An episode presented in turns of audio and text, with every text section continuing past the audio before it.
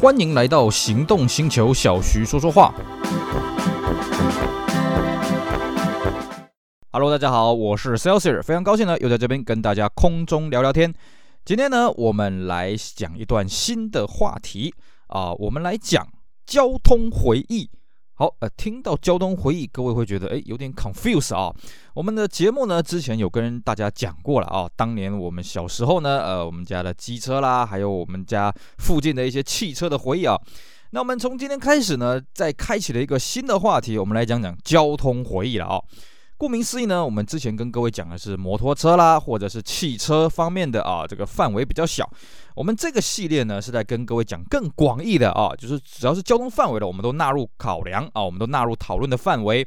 呃，甚至呢，我们还会跟大家讲讲当年的一些生活的一些事情了啊。如果你跟我一样都生活过那个年代呢，哎，你一定会勾起非常多的回忆了啊。OK，那我们呢这个系列呢，主要会透过几个部分啊。我先来讲讲我这个人啊、这个一生啊，你、不要说一生了啊，呃，就从出生到现在呢，我大概一个这个地区的一个演变了啊。我最早呢是在板桥出生的啊，我最早应该是在马街医院的啊。当然，我出生的时候我实在是没什么印象了，呃，我也没有自己拍照打卡了啊，那也没有留下什么这个自己的这个眼见为凭的事情了啊。如果留下来，那就不得了了，是不是？呃，据说呢，我是在马街医院出生的啊。People say 的啊，然后当年也有照片留下来，呃，这应该是真的了啊。那我们家最早呢是住在板桥，一直到国小三年级的时候呢，我们才举家搬到台南。等到我十八岁上大学了之后呢，又回去台北。所以呢，的台北对我来讲啊，其实虽然呃，人家问我是哪里人啊，我会说我是台南人，但是呢，其实我居住在台北的时间呢，是比台南还要多很多的。所以呢，我们这系列交通回忆呢，大概可以割成三大部分了啊。第一个部分呢，就是我国小三年级以前在台北的所见所闻；第二部分呢，就是我八岁到十八岁这十年当中在台南的所见所闻；那第三部分当然就是十八岁以后回去台北的所见所闻了啊。那当然了，这个以我的年纪呢，这个如果你跟我啊正好是。差不多都是有点年纪的人呢，哎，今天这一系列的节目你肯定会听得相当的有味道，因为呢，我们就在讲我们共同的回忆。好，呃，我家呢最早住在板桥的什么地方呢？嗯，四个字，边陲地带，大陆话叫做山卡拉，呃，是没有那么夸张了啊。其实呢，那个年代啊，在台北来讲啊，其实我们现在看台北的地图啊，那个时候没有所谓的新北市，那个时候叫台北县。那台北县呢，跟台北市的交接处呢，啊，主要我们一般先会听到所谓的永和啦，啊，还有一些什么这个中和啦这些地名，其实呃最早呢并没有永和啊。最早是中和跟台北市直接相接，永和是后来把中和其中一块把它给割出来的啊、那除此之外呢，跟台北接壤的还有就是所谓的板桥。那不好意思哦，在那个年代，你过了中和，过了板桥，过了永和呢，哼哼，一片荒凉。不用说过了中和了哦，其实中和或者板桥的比较南边的一点呢，都已经算是一片荒凉的了啊、哦。所以呢，在早年呢，什么树林呐，啊，什么三峡啦，呃，什么莺歌啦，那个真的都是一片荒芜了啊，土城啦啊。这个你现在去看，你绝对想象不出来那个地方以前就像我们现在看到所谓的平林啊、贡寮，大概是像那种啊、比较原始的一个状态了啊。那我家住在板桥呢，比较靠近树林的地方，那个地方叫做福州啊。那这边先跟各位讲啊，这个福州不是那个大陆那个福州了啊，呃，大陆那个福州是福气的福啊，我们那个是浮起来的浮啊，用闽南语话讲比较精准了啊。呃，大陆那个福建叫做福州了啊，那我板桥住的那个地方叫做补州啊，好，浮起来。那现在呢，你去看这个福州这个地方啊，它有个福州车站。哎，不好意思啊，这个是很后面才盖的啊。我印象中这个站通车不到二十年了。不过呢，这个福州车站也是有点故事可以跟各位讲。福州车站呢，最早在以前日治时代呢，哦，就已经有这个车站了。那二次大战之后，不知道为什么它荒废掉了。啊，可是呢，又有一段时间呢，大概在一九六零年代的时候，它曾经做了一个小小的一个转运站，但是呃，是内部所使用的了哦，不是一般乘客，不是。一般活人可以上下车的，后来又废掉了，所以在我小时候，我对福州车站一点印象都没有哦。我家以前住在哪里呢？我家以前住在那个时候的华侨中学了啊，我们简称叫侨中啊。那我们家住在侨中二街，那侨中二街呢，那个地方呢，基本上你过了侨中三街之后呢，一望无际都是什么？一个字田啊，不是不是很甜的那个田啊，就是田地的田啊，种田的田啊。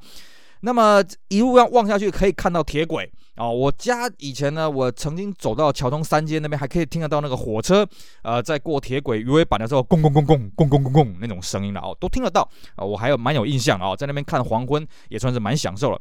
基本上啊，那个地方哦。因为它已经很靠近树林了，所以那个地方算是板桥的边陲地带啊。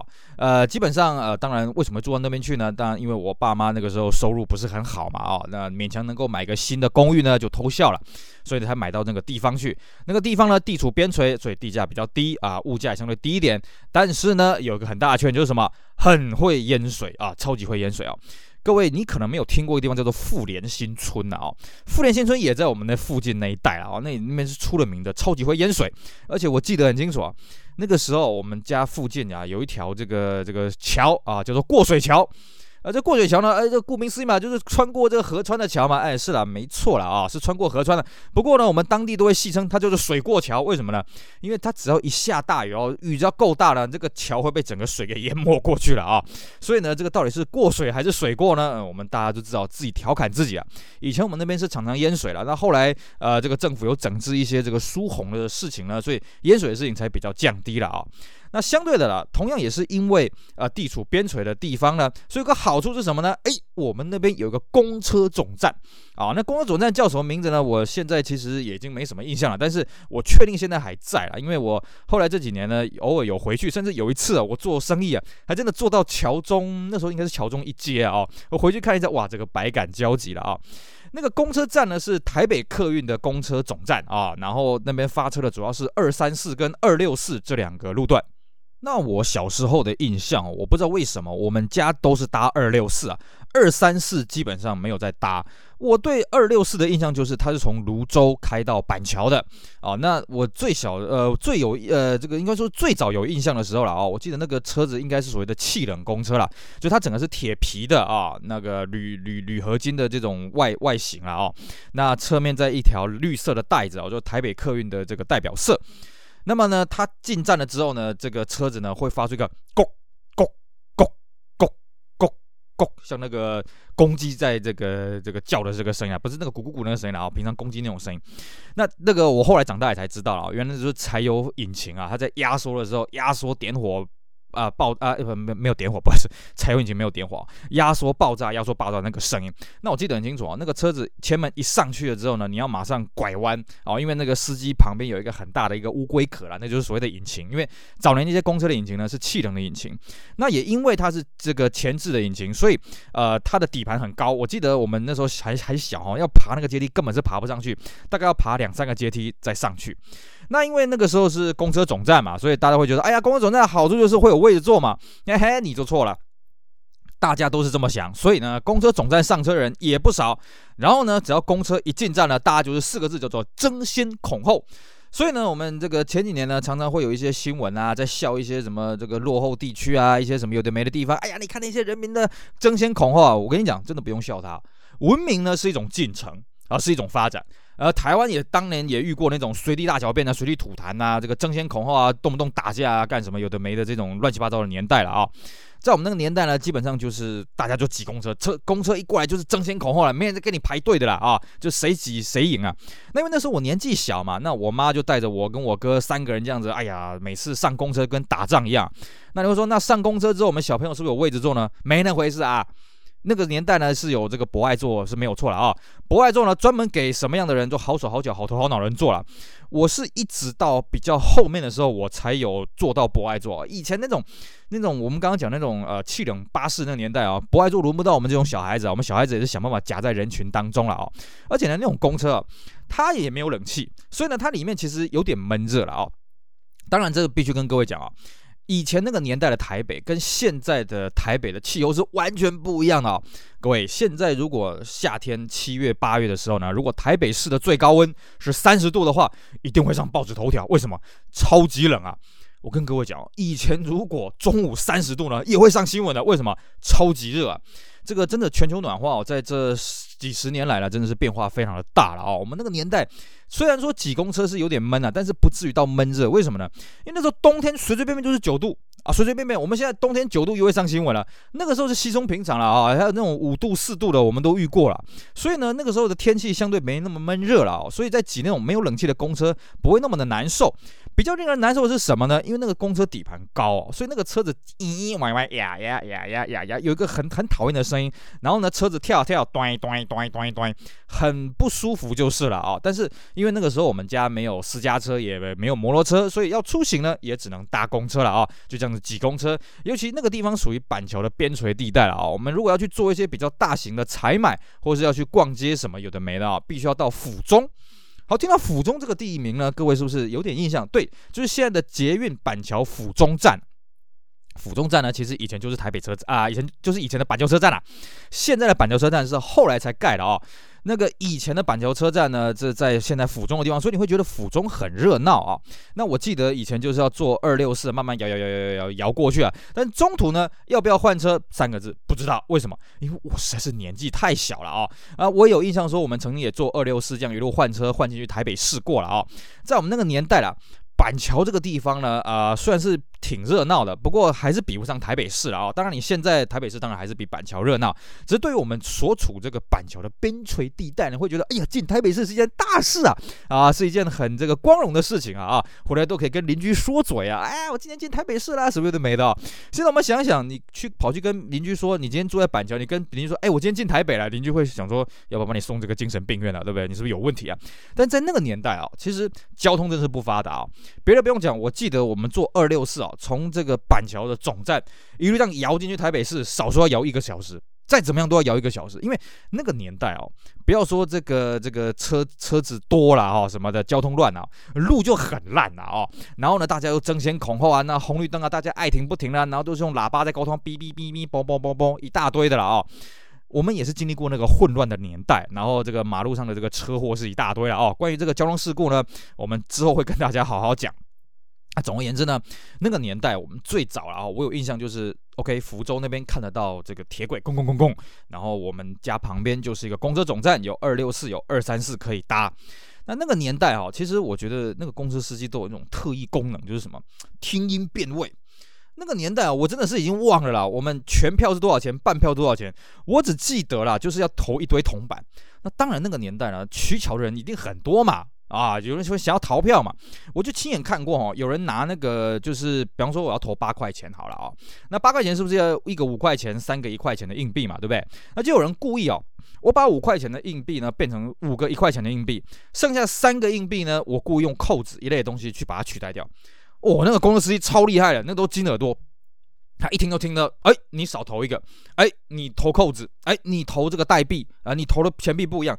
超厉害，那常常呢会看到那个公车司机跟这个乘客在吵架，哎，你多呃这个你多的话，当然不会管你了啊，你少投了啊，有的没的啊，这个常常看到这公车司机这个跟这个乘客发生争执的啊，不像我们现在去这个台北搭客运啊，呃搭这些这个公车啦，还跟你说谢谢谢谢啊，请小心，请慢走啊，什么什么，那个年代没那种事情了啊，当然后来有改观了，就是所谓的首都客运啊，这个之后也会跟大家讲首都客运的故事啊。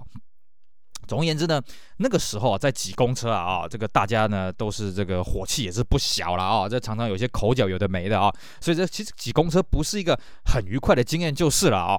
那么再来呢，这个公车既然他常常这样子呃跟乘客起口角，那公车司机的火气也是很大，所以那个年代哈，其实公车的事故也是一大堆了哦，乱七八糟了。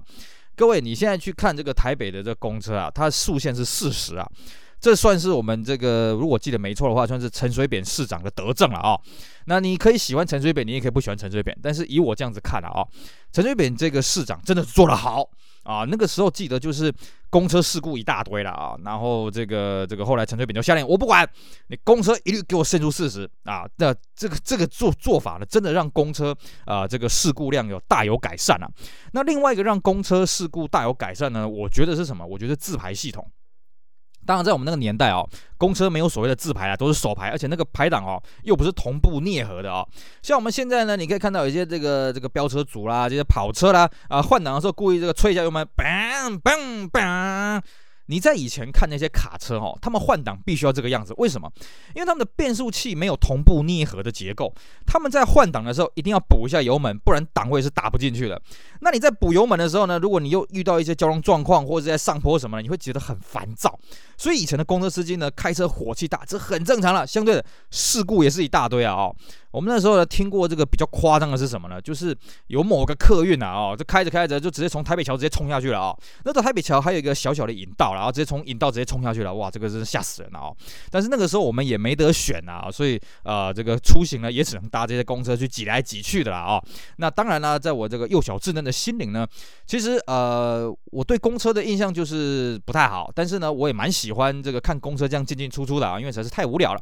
那那个时候呢，其实大字也认不得几个了啊、所以呢，就像我刚刚讲这个二六四是泸州到板桥，那也是我很呃比较大了之后呢，我才看得懂泸州跟板桥这两个字啊。